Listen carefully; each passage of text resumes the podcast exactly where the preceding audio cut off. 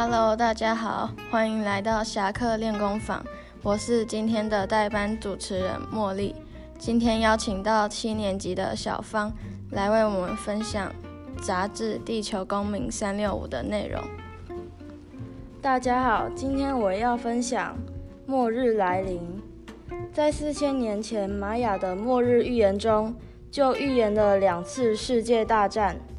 之后又预言二零一二年为世界末日，但却并未实现。专家认为是后人解读错误。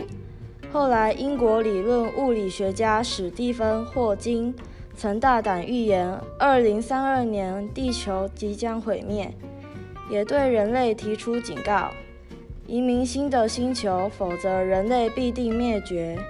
不要与外星生命接触，以免被外星文明并吞。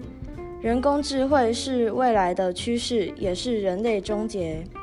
我觉得内容内容十分有趣，因为古代的预言大多以大洪水为主题传说。希望大家能好好珍惜地球资源，保护大自然。谢谢小芳的分享，也欢迎同学到图书馆翻阅。